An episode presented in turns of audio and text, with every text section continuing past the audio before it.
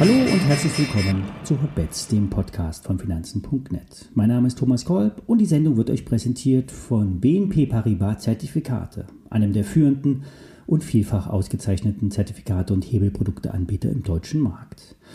Und wie immer, alle nachfolgenden Informationen stellen keine Aufforderung zum Kauf oder Verkauf der besprochenen Wertpapiere dar. Es handelt sich um sehr volatile Anlagemöglichkeiten mit hohem Risiko. Dies ist keine Anlageberatung und ihr handelt auf eigenes Risiko. Ja, Ostern steht vor der Tür und die Aktienmärkte zeigen derzeit keine Schwäche. Aber es stehen auch hohe Hürden vor uns, die möglicherweise nicht genommen werden. Im DAX steht der Markt an acht Tageshochs. In dem Bereich um 15.630 und 15.700 ist der DAX seit Februar nicht mehr weitergekommen. Schafft er es von den Feiertagen über den Feiertag hinaus darüber, kommt das Allzeithoch ins Visier. Prallen wir ab, könnte das ein Deckel werden oder bleiben. Short würde ich beim DAX nicht gehen. Der DAX ist immer unberechenbar. Er springt hin und her und schlägt häufig Kanten. Beim S&P 500 liegen vier Handelstage mit langen grünen Kerzen hinter uns. In den Anstieg wurden einige offene Gaps hinterlassen. Diese werden in der Regel wieder geschlossen. Das muss aber nicht sofort passieren. Kann es aber. Der S&P 500 kommt in Regionen von massiven Widerständen. 4130 bis 4150 ist so ein Bereich, wo die Bullen schwach werden könnten.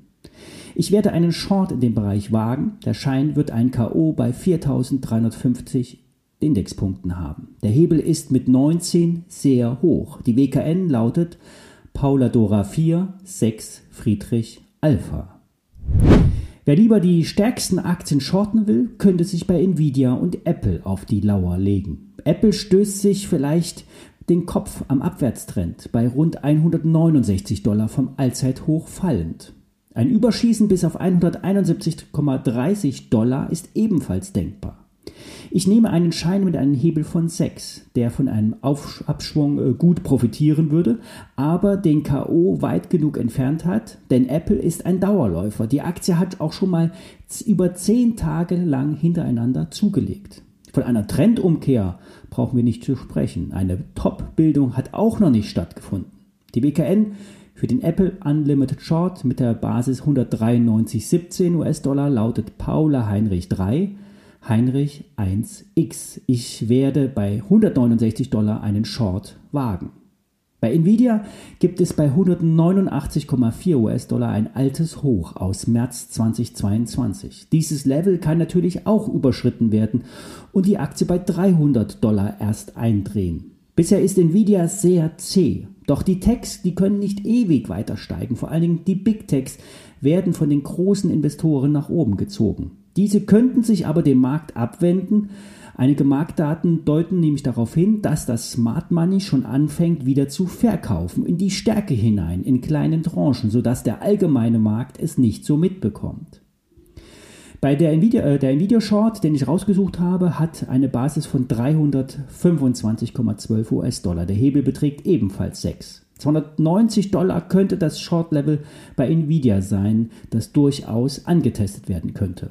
Alle WKNs und die Links zu den äh, Produkten stelle ich euch in die Show Notes. Beachtet immer das Risiko, riskiert nicht so viel und wie immer die Gewinne selbstständig mitnehmen. Kommen wir zu einer Aktie. Die Firma Ibotech Advanced Materials hatten wir hier schon bereits mehrfach beleuchtet. Es geht bei der Wachstumsstory um Batteriematerialien und Beschichtungsmaterialien für Glasflaschen. Heute wurde ein weiterer Meilenstein im Bereich der LFP-Batteriematerialien erreicht, so die Firma in ihrer heutigen Meldung.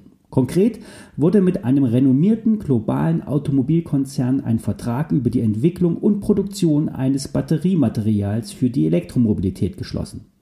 Geplant ist ein neuartiges LFP-Kathodenmaterial für Personenkraftwerken mit Elektroantrieb. Bereits im zweiten Halbjahr 2023 sollen vereinbarungsgemäß signifikante Mengen des Materials hergestellt werden. Wie bereits bekannt war, hatte ja Ibotec im Vorfeld Produktionskapazitäten aufgebaut und Grundrohstoffe im Lagerbestand angehäuft. Wer schlussendlich hinter dem Auftrag steht, wird nicht verraten. Die Message ist aber, nach anderthalb Jahren Testphase und Probenbegutachtung durch die Batterieproduzenten scheint nun Bewegung ins Spiel zu kommen. Die Nachricht sollte auch die anderen Automobilkonzerne bewegen, sich zeitnah vertraglich zu binden. Perspektivisch werden die großen Mengen an Batterie, werden äh, große Mengen an Batteriematerialien benötigt. Dazu muss auch die Ibotec große Kapazitäten aufbauen. Das ist teuer. Die soll vor allen Dingen aus dem Cashflow bezahlt werden. Dazu müssten aber die großen Hersteller aus dem Pkw- und Nutzbereich, äh, Nutzfahrzeugbereich ein Commitment zeigen. Der Trend geht klar in die Richtung, dass die Autokonzerne sich stark in die Liefer- und Produktionsketten involvieren und Zulieferer immer mehr außen vor lassen. Für Ibotec bedeutet das weg vom einfachen Lohnarbeiter hin zum Partner der Industrie. Die Aktie reagiert auf die Meldung und ist rund 6% heute im Plus. In letzter Zeit hat der Wert ein höheres Hoch gemacht. Bei 28 Euro liegt eine gute Unterstützung. Über 35 Euro könnte auch wieder der Kurs, könnten auch wieder Kurse von über 40 Euro Realität werden. Das Hoch lag bei über 50 Euro. Ich bin selbst in die Aktie investiert, Daher die Anzeige von Interessenskonflikten.